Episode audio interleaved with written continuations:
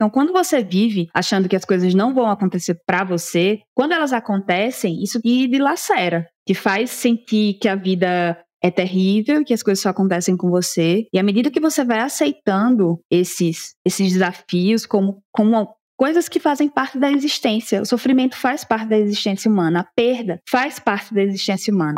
Aceitar a impermanência também do sofrimento e lembrar também da impermanência da felicidade. Os dois acabam, né?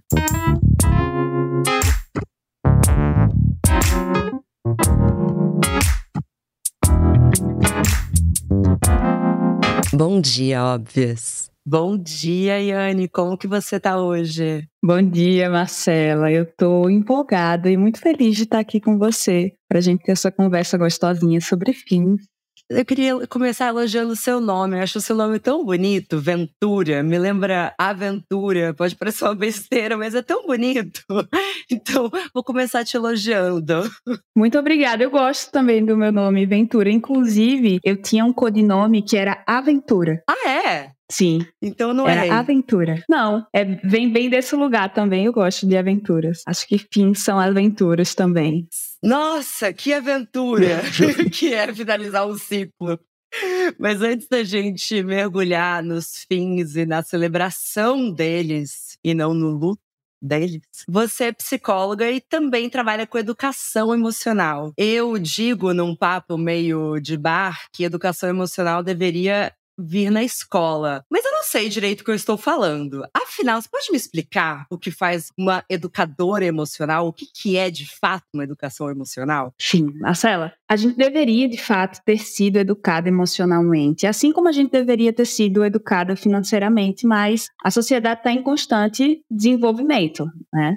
As pessoas não tinham na escola esse preparo, as famílias não tinham esse preparo. E assim como educadores financeiros, educadoras emocionais estão aí para suprir uma necessidade que deveria ter sido suprida, mas que ninguém tinha preparo e hoje a gente tem. Então, basicamente, a gente está tentando voltar, tentando fazer com que esse tempo perdido seja recuperado. E hoje, inclusive, por exemplo, eu tenho um filho eu tenho um filho de seis anos, o Bento, e ele tem educação emocional na escola. Então Ele hoje tem? já está acontecendo. Sim. Ele Ai, tem educação demais! emocional na escola. Quais são as Eu matérias? não tive. Então, é, da, na escola dele, eles têm alguns projetos. Ele faz hoje primeiro ano, então tem alguns projetos de educação emocional, de fato. Eu não tive, você teve? Eu, nossa, pelo contrário, eu tive estrago emocional na escola mesmo. Sim. E aí, através de projetos, esse ano eu tive o Desenvolvendo os Nossos Afetos, que foi um projeto de educação emocional, falando sobre autoconhecimento, sobre autoestima, inteligência emocional, comunicação assertiva, como ter relacionamentos saudáveis. Foi um projeto que durou oito meses, chegou ao fim este ano, este, em dezembro, mas foi justamente para psicoeducar pessoas adultas que não tiveram essa educação na escola nem na família. Então é o básico, é o básico que a gente nunca aprendeu. Como é que lida com as nossas emoções, como é que a gente comunica os nossos afetos, como é que a gente se conhece. Ninguém me ensinou como era que eu me conhecia. Nosso autoconhecimento é muito importante, tá? E como é que se conhece? Sim. Eu vim ter um workshop de autoconhecimento na universidade, porque eu tive acesso à psicologia. Mas foi isso aí. E aí depois, em, buscando e entrando assim no, nos meios, no, no ciclo da psicologia, eu fui encontrando educação, mas eu sei que, apesar da informação, todo mundo diz assim: ah, a informação tá aí para todo mundo, mas eu acredito muito que a informação é como um tesouro a ser achado. Não tá aí para todo mundo de livre acesso Nada. sabe? Todo o meu trabalho é trazer a psicologia de uma forma simples para que as pessoas entendam, principalmente o básico, sobre se conhecer, sobre buscar os caminhos de autoestima, os caminhos da inteligência emocional, da comunicação assertiva. Acho muito válido Muito. para construir adultos saudáveis, né? Eu diria que a minha pós-graduação é esse podcast, né? Estamos no episódio 225 e, de fato, a cada especialista que eu entrevisto e agora com você aqui, e mais uma vez obrigada pelo, por essa presença, é, eu fui aprendendo e eu acho que as ouvintes foram aprendendo comigo. Em breve a gente faz a nossa festa de formatura, ouvintes. Mas começando o nosso tema de hoje, já que você falou um tanto sobre inteligência emocional, o que na inteligência e educação emocional podem nos ajudar a identificar quando um ciclo da nossa vida chegou ao fim? a gente vai sentindo, a gente vai sentindo. É muito importante a gente ter essa percepção dos nossos sentimentos, das nossas emoções. A gente, a gente sabe quando algo está incomodando, quando algo está desconfortável. E acredito que o sinal é o desconforto. Hum, acho que não tá dando mais. Acho que não tá mais. Não tô mais tão confortável. E a gente precisa, sim, na vida, lidar com o desconforto. Mas existem desconfortos que a gente não precisa mais. E o primeiro ponto que eu acredito ser essencial para a gente entender o fim, é, compreender os nossos desconfortos. Quando não nos cabe mais, quando parece que a roupa está muito apertada. Uhum. Sabe? Eu tenho recebido muitas mensagens, porque esse ano eu me separei e desde que eu comecei a falar sobre isso, que também me tomou um tempo e fez parte disso, levar um tempo até falar abertamente sobre isso, porque eu precisei viver primeiro o meu luto completo para então abrir para os outros, porque é sempre mexer um tanto na ferida quando você abre para os outros, né? Que é recontar a história. Toda vez que você reconta a história, você vive um pouquinho dela. Eu tenho recebido muitas mensagens de mulheres me perguntando como foi que você tomou a decisão. E às vezes essas mulheres me encontram pessoalmente. Esse final de semana mesmo eu estava em um bar e veio uma, uma mulher super simpática, muito querida. E ela me falou, me perguntou como que foi. E acho que foi a primeira vez que eu consegui elaborar um pouco. Falei, não é de um dia para o outro, mas a gente ignora algumas, de, algumas das sensações e a gente ignora alguns pensamentos. Então, imagina como se fosse, deixa eu falar da maneira mais democrática possível, tipo um funk que começa falando muito devagarinho, sabe? é, tipo, tum, tum, tum, e de repente fica tum, tum, tum, tum, tum. Me explico para além de BPMs. Você passa seis meses em que vem um pensamento na sua cabeça que fala: acho que não tá legal. Aí uma vez por mês, acho que não tá legal. E quando você vê, chega uma hora que você acordou de manhã, tá lavando o rosto e fala, não tá legal. e aí você vai almoçar e fala, não tá legal. E aí começa, tu, tu, tu, começa a martelar na sua cabeça e já não dá mais para ignorar. Porque acho que faz muito parte de nós como exige muita coragem, dá muito medo desse desconhecido de encarar o fim, você ignorar seus pensamentos. É uma vozinha interna que não é bem uma intuição. Eu acho que é uma inteligência interna que a gente ignora. Por que, que a gente tende a ignorar? Como é que a gente vence esse medo e não deixa, como eu, virar um pensamento que te atravessa enquanto você está passando vitamina C no rosto de manhã? Nas aulas de inteligência emocional, eu sempre inicio, Marcela, com um ponto, que foi o ponto que transformou a minha percepção sobre mim, que expandiu assim o meu mundo, que é sobre inteligência emocional, mas também é sobre autoconhecimento, que é a percepção de que a gente tem diálogos internos, Sim. que a gente funciona a partir de dois eus, que a gente não tá louca, que esse é o nosso funcionamento normal. e que bom que a gente conversa com a gente mesmo, que é o nosso eu automático que fala, fala, fala, e o nosso eu observador, que responde. Na maioria das vezes as pessoas estão conectadas, eu estive por muito tempo conectada com esse eu automático automático, sem saber sobre essa estrutura, sabe? Então esse eu automático fala sem parar e às vezes falam, fala coisas que estão muito certas, às vezes falam viaja na maionese. E esse eu observador que responde e que conversa. No momento que eu parei para me conectar com essas duas estruturas, para desenvolver profundamente os meus diálogos internos e conversar com os meus desconfortos, eu comecei a me compreender melhor, sabe? A entender nesses, nesses alertas, peraí, deixa eu sentar e conversar e me ouvir. E aí, um exercício que eu sempre faço hoje, que me, me puxa e que me faz estar constantemente conectada comigo, é parar e ter esses diálogos de uma forma muito carinhosa, inclusive, de uma forma muito compassiva. Então, eu paro, peraí, o que, é que você está sentindo? Eu, eu, só sinto a tristeza, aquele monte de pensamento, né? E aí eu me puxo, peraí, o que, é que você está sentindo, meu amor, princesa? Que eu fui criada com dengo. fui criada com dengo, peraí, princesa, vem cá. Senta oh, aqui, o que, é que você está sentindo? Fala, vamos falar, vamos externalizar. A escrita terapêutica me ajuda muito. E aí eu começo a falar a sobre também. esses desconfortos. É isso, é isso. Tá, de 0 a 10, quanto é que você está sentindo isso? Quanto é esse desconforto? Aí esse desconforto já chegou em 8. 8 é um sinal de alerta. Acho que isso não, não precisa mais, você não precisa mais carregar isso. Não dá mais para sustentar um desconforto de grau 8. Né? É uma técnica, inclusive, que é a de análise quantitativa. A gente falar e a gente colocar aqui, ó, no ponto. E isso é muito. É, é uma técnica muito boa para tomada de decisão. Muito. Sabe? E uma coisa que eu uso também, que é quantitativa, é quanto tempo eu consigo passar sem pensar nesse desconforto.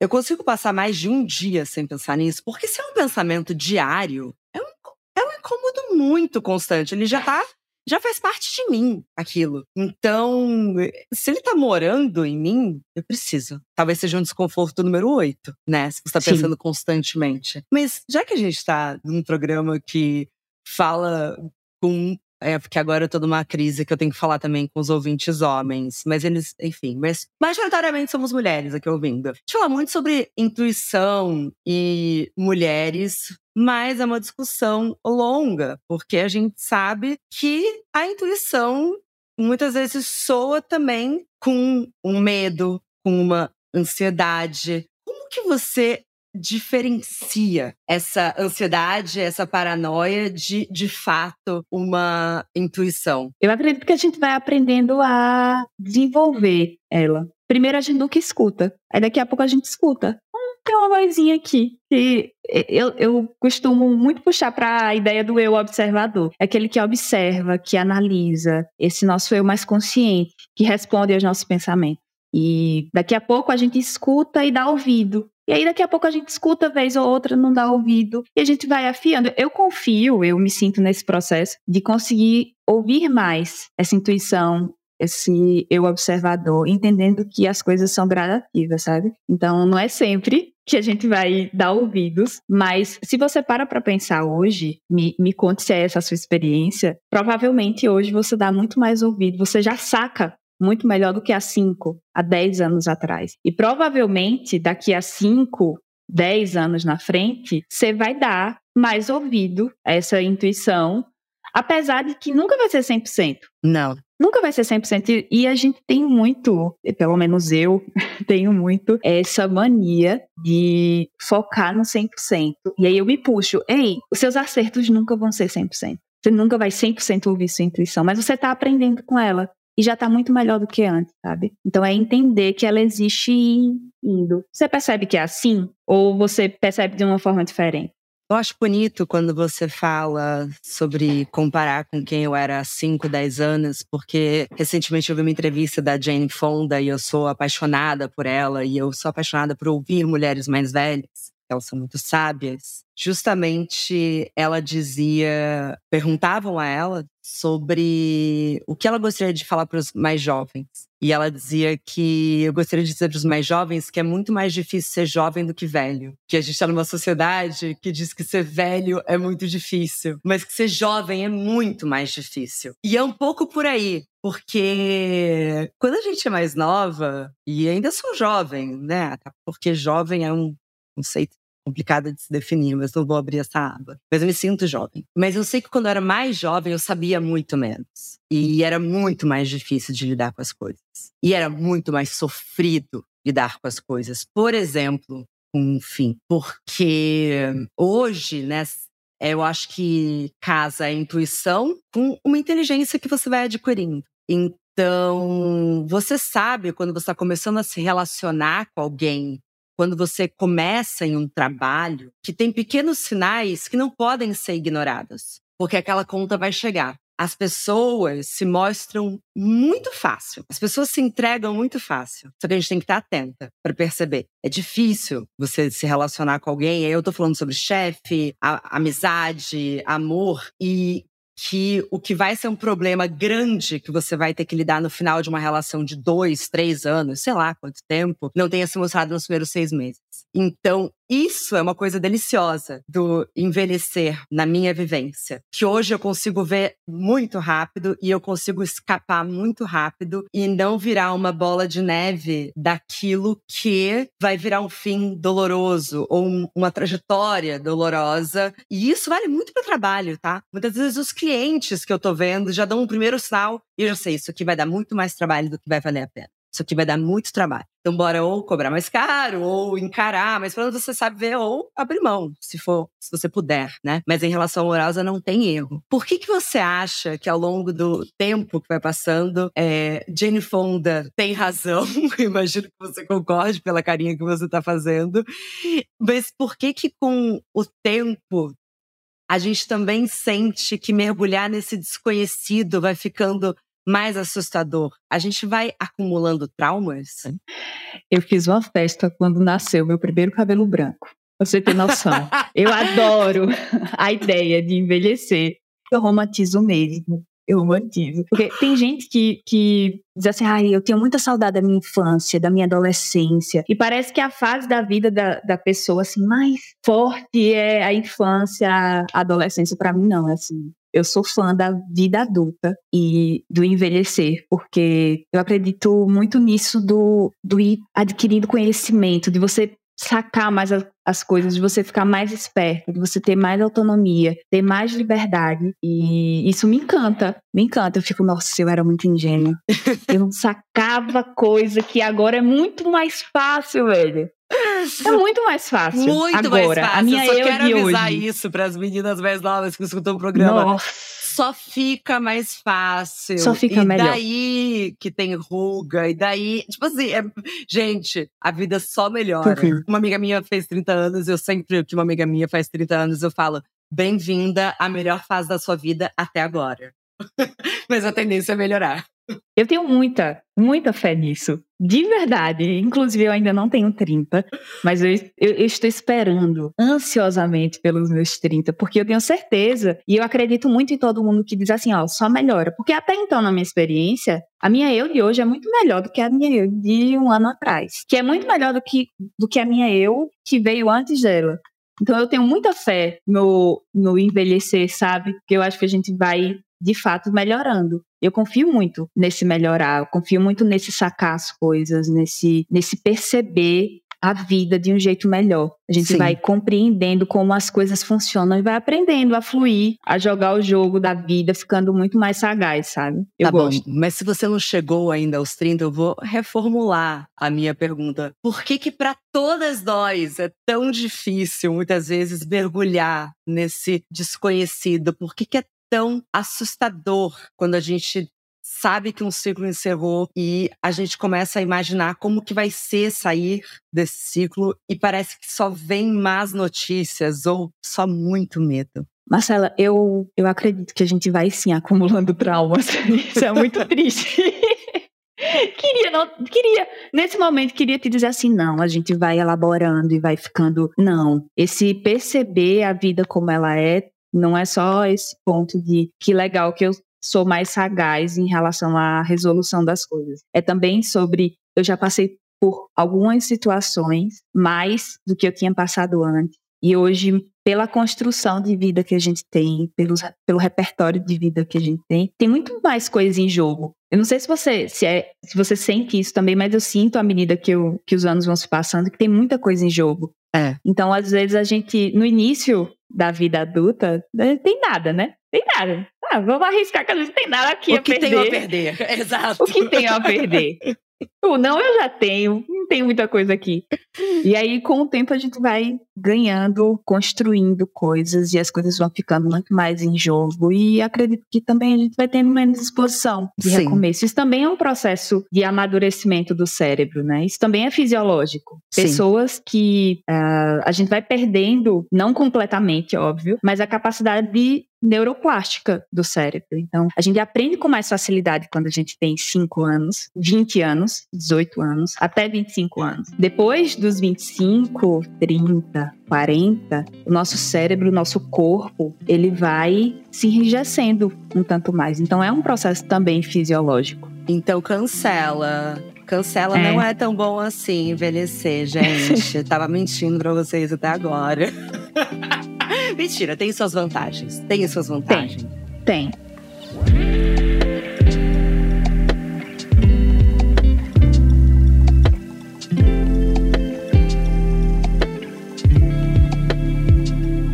Mas eu entendo do acúmulo de trauma e vou falar sobre um assunto que talvez seja o que mais me dói, assim, mas vou tomar coragem e falar. Tipo, pessoas que já perderam um cachorro, que falam: eu nunca mais vou ter um cachorro na minha vida, porque eu nunca mais quero passar pela dor desse luto. Sim. Ai, me dá até um negócio.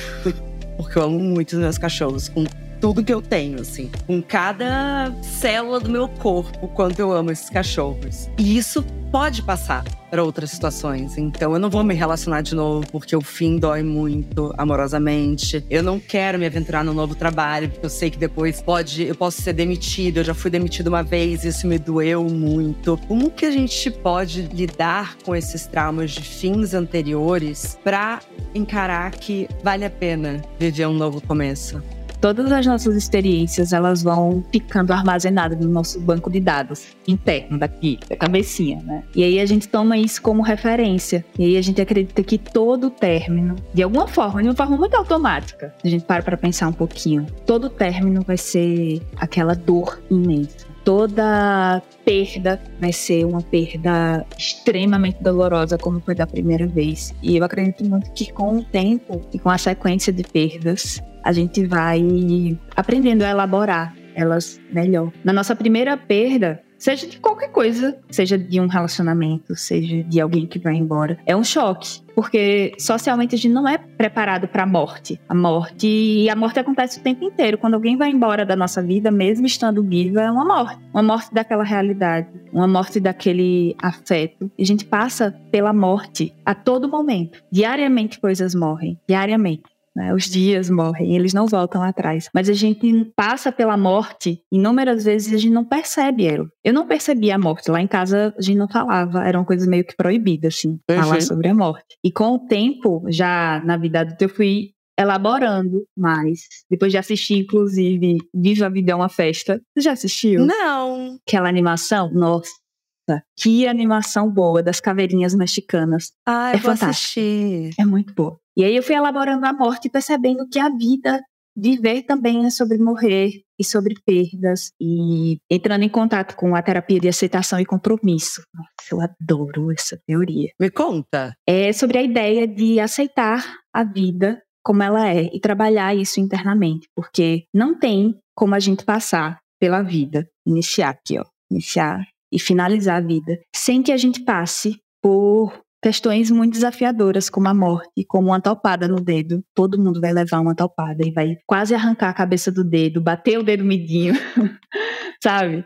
É, perder alguém, ter uma decepção, ter uma frustração. E a gente na maioria das, das vezes, a gente vive como se isso nunca fosse acontecer. Sim. E no momento que a gente entende que não tem como isso acontecer, não tem como passar ileso da vida, você vai se preparando emocionalmente, inclusive, para que isso aconteça. Uma coisa é você estar tá com uma taça por exemplo, eu tô com uma taça. E aí eu tô com a taça na mão e aí a taça quebra. E você fica, nossa, eu sou um desastre, essa taça quebrou, minha vida só anda para trás, eu sou muito azarada e tudo mais. Velho, todo mundo vai quebrar uma taça. Você já quebrou uma taça, um copo. Eu também já quebrei uma taça e um copo. Então, quando você vive achando que as coisas não vão acontecer para você, quando elas acontecem, isso te dilacera, te faz sentir que a vida é terrível, que as coisas só acontecem com você. E à medida que você vai aceitando esses, esses desafios como, como coisas que fazem parte da existência. O sofrimento faz parte da existência humana, a perda faz parte da existência humana. Eu tenho um saquinho imaginário, eu tenho um saquinho real imaginário, que quando as coisas acontecem, quando as taças caem, quando eu me frustro, quando algo, algum sofrimento emocional, uh, físico, enfim, Seja a topada que eu levei quase arrancou a cabeça do meu dedo, ou seja, uma decepção profunda acontece, eu pego esses eventos e coloco aqui no saquinho que ao final da minha vida ele vai estar tá cheio inevitavelmente. E aí eu me tiro Sim. desse lugar de alecrim dourado, que nada vai acontecer comigo e que eu não vou passar por sofrimento, sabe? Então quando a gente aceita que a vida é exatamente isso, a gente começa a se comprometer Sim. mais. Então a ideia do, da aceitação e compromisso vem muito disso, de se comprometer com a vida como ela é, com a realidade das coisas. Eu gosto muito dessa ideia do aceitar que é um momento difícil, porque muitas vezes a dor é justamente de uma indignação interna de eu não queria estar tá passando por isso. Tá todo mundo tão feliz, tá todo mundo. Por que, que todo mundo consegue ter uma vida melhor do que a minha? Por que, que tanta gente que eu conheço passou por isso de uma maneira mais lesa? Por que, que eu tô sofrendo tanto? Por que, que eu não posso ser tão decidida quanto uma outra pessoa? Quando a gente aceita que é um período, que é um ciclo, que vai doer. Meu Deus, como eu tô na merda. É... Porque eu lembro que quando eu tive, tive certeza que eu queria me separar, eu sabia que eu ia ficar melhor quando eu me separasse. Mas eu aceitei que até tudo se concluir ia ser um terremoto emocional. E eu entrei no terremoto. Eu já sabia que era um terremoto. E uma vez eu e o Lauro, que é um grande amigo, a gente saiu para jantar num domingo que eu tava muito na merda. E eu tava num apartamento alugado que era horrível. Eu tive que mandar mensagem do lençol que tava sujo, sabe? Assim, que deixaram. Sabe quando parece que nada tava a seu favor, sabe assim? Eu, tipo, nossa, lençol tá sujo. Como é que eu vou dormir no lençol que tá sujo? São duas da manhã, puta que me pariu. Cadê minha casa? Sabe? Cadê minha casa? Quero casa. E eu lembro que eu pedi para ele tirar uma foto minha em frente a esse prédio que eu tava hospedada. Que eu falei, eu quero lembrar que esse momento foi muito ruim, mas eu quero lembrar que eu estive aqui, porque eu tenho certeza que quando isso aqui passar, eu vou estar tão melhor. E é o lugar onde eu tô hoje, Anne. E eu adoro essa foto, porque eu tô tão desgraçada. Eu tô tão na merda. Mas eu lembro de aceitar que era transitório. Não ia durar para sempre. É aceitar a impermanência também do sofrimento e lembrar também da impermanência da felicidade. Os dois acabam, né? Isso conecta a gente com a nossa humanidade, não é? é. Conecta, eu me sinto muito conectada todas as vezes que tô em sofrimento com a minha humanidade. Que eu, eu lembro, ó, humana sendo humana, e passando por coisas que humanas. Porque senão a gente fica muito desconectada uhum. da, da, realidade, sabe? E passar por alguns fundos do poço, o maior fundo do poço que eu já estive também foi pós-término, me fez ter uma sacada muito boa. Aí eu, eu comecei a ser fã de términos. Todas as vezes que alguém termina, inclusive, eu me controlo para não ser a pessoa que diz assim: vai começar a melhor fase da sua vida agora, hein, querida? ah, eu queria Porque eu acho que a gente se reinventa. no supermercado, sabe? Eu queria ter feliz aniversário, eu queria o cartão feliz divórcio. Uhum. Parabéns. Sim, é ótimo. Gente, é ótimo. Pela minha experiência, primeiro você vai na merda, na pior merda, que você sabe, você desconfigura, a sua realidade muda. Você entra em luto profundo por aquilo que acabou, por uma vida que não, não, não vai ser mais a mesma, sabe? E aí a gente tem que se reconfigurar, a gente tem que se reinventar. E aí a gente se reinventa e acontece uma coisa muito maravilhosa, que é a reorganização de uma realidade. Só que essa reorganização dessa realidade, ela ainda ela é, se torna ainda melhor do que a realidade que passou, porque você consegue estar tá mais amadurecida em relação relação à vida, sabe? E a partir desse sofrimento. Eu não sei se foi assim na sua experiência, mas na minha. Foi bem por aí. Tem um gás, tem um gás que a gente pega também. Uh, eu acho muito importante a raiva. Todas as emoções são importantes, mas a raiva no término, ela é um gás, ela é um gás bom. Você. Eu vou mostrar aqui quem, quem serei eu. Eu vou vencer isso aqui. Eu vou olhar para mim, para a pessoa e dizer: graças graças a Deus que eu saí desse inferno. Olha Meu como eu estou eu maravilhosa. Ares, então, assim, se tem uma coisa que eu me conecto é com a raiva. É, e a raiva dá um gás para esse recomeço. Dá, dá um dá. gás, sabe? Então, todas as emoções, vivenciar as nossas emoções, elas são. É, é, isso é um, é um processo muito importante. Quando a gente sabe usar elas ao nosso favor, a gente começa a jogar esse jogo da vida de um jeito mais fácil, sabe? Sim, eu, eu concordo. Gosto, eu gosto de términos. Todo, eu gosto de pensar também sobre a ideia que todo caos antecede algo muito bom. Toda vez que você se sentir num caos, você se localiza. Eu, eu faço isso. Eu me localizo. Velho, eu tô num caos terrível. Eu não, tô, eu não sei para onde ir. Eu tô perdida. Eu tô na merda, eu tô no fundo do poço. E aí eu me localizo aqui. Tô nesse lugar. O que vem depois garota. O que você vai construir a partir desse caos vai ser fantástico. Então, se você tá nessa fase, é porque o que vem depois vai ser incrível. Só confia e faz. Faz o teu. Devagarinho, é... vai subindo, sabe? E não é ser poliana, eu acho que existe um equilíbrio natural no sentido de natureza. Depois de uma tempestade, vai Sim. fazer sol, se faz muito sol, depois chove. Assim, existe uma inteligência que a gente pode observar que é do equilíbrio da vida. E toda vez que aconteceu algo comigo, que algo deu muito errado, eu, depois de um tempo, pensei, puta, mas era pra ter dado errado mesmo. Às vezes só pra eu aprender uma liçãozinha, às vezes pra eu lembrar que eu sou humana. Se ferrou, toma. Mas muitas outras vezes para abrir caminho para coisas muito melhores para coisas muito, Sim. muito melhores. E para quem não está convencida ainda de que os fins merecem ser celebrados, qual que é o impacto emocional de permanecer em um ciclo que já se esgotou?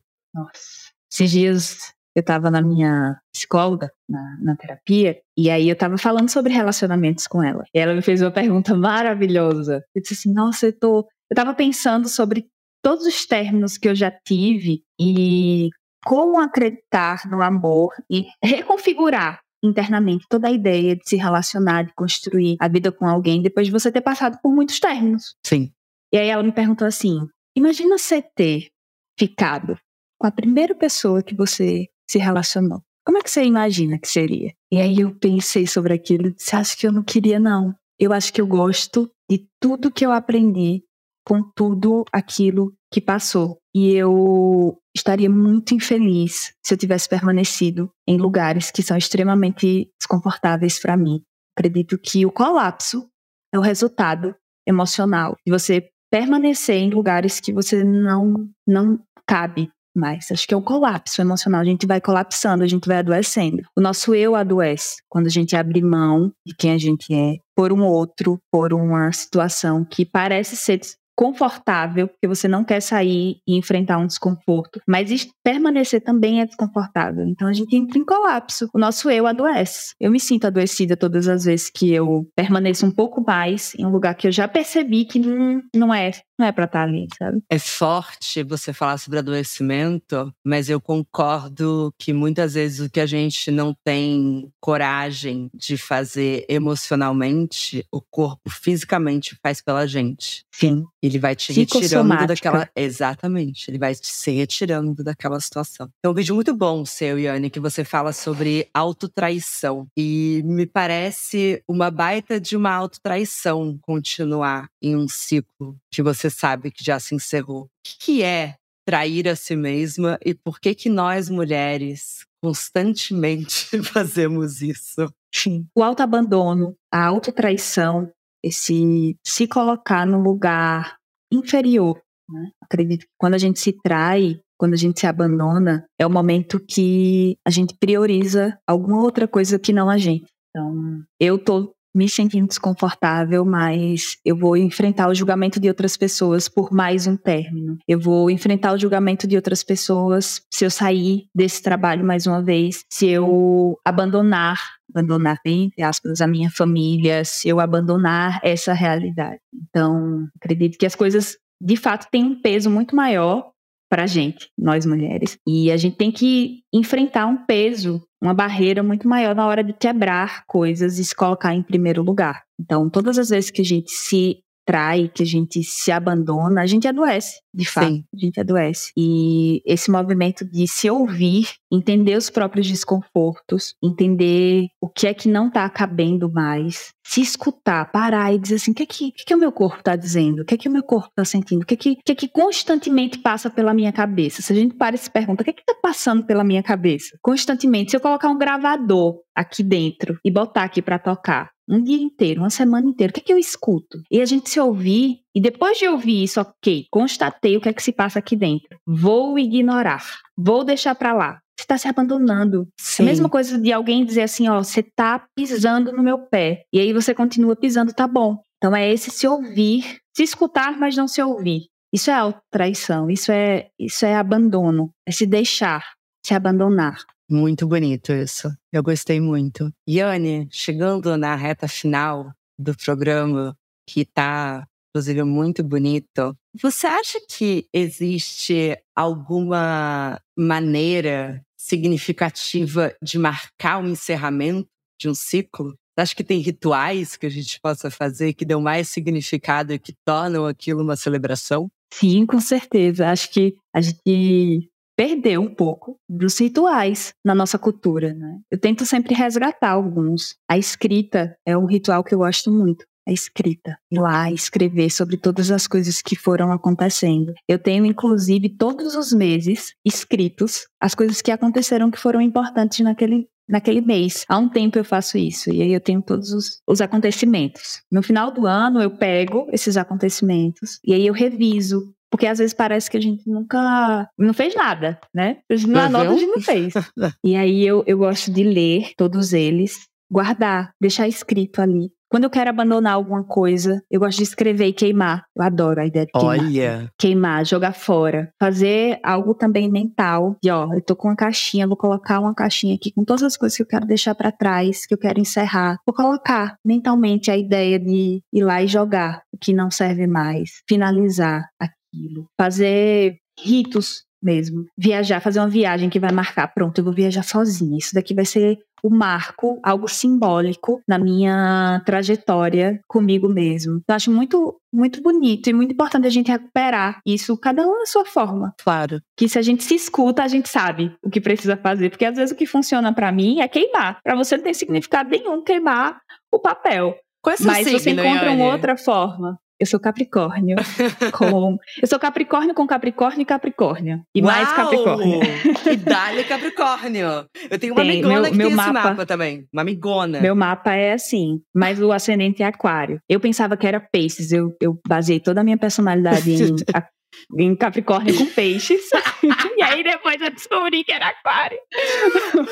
o meu ascendente é peixes, então eu posso imaginar a personalidade que você criou. Adoraria que fosse aquário. Acho que eu seria um pouco mais livre de algumas emoções. É. Porque para mim, e eu te perguntei por isso, tem a ver com água, tem a ver com um mergulho. Sim. Um mergulho no mar, tem a ver com tirar isso de mim, tem uma limpeza, sabe? E. Sim. Mas cada um vai ter o seu mesmo. Yane, obrigada. Que delícia de conversa. Volte sempre. Obrigada pela troca, pelo aprendizado. Foi lindo. Foi uma delícia. Eu que agradeço imensamente pelo convite, pelo prazer de estar aqui com você. Eu ficaria aqui horas conversando. Eu também, mas... esse é o perigo. mas a gente marca um cafezinho. Exatamente. Mas volte sempre, por favor, hein? Eu sou apegada às convidadas. Volto. Só me chamar, eu. Eu vou. Beijo, amor. Obrigada. Beijo. Obrigada, Marcela.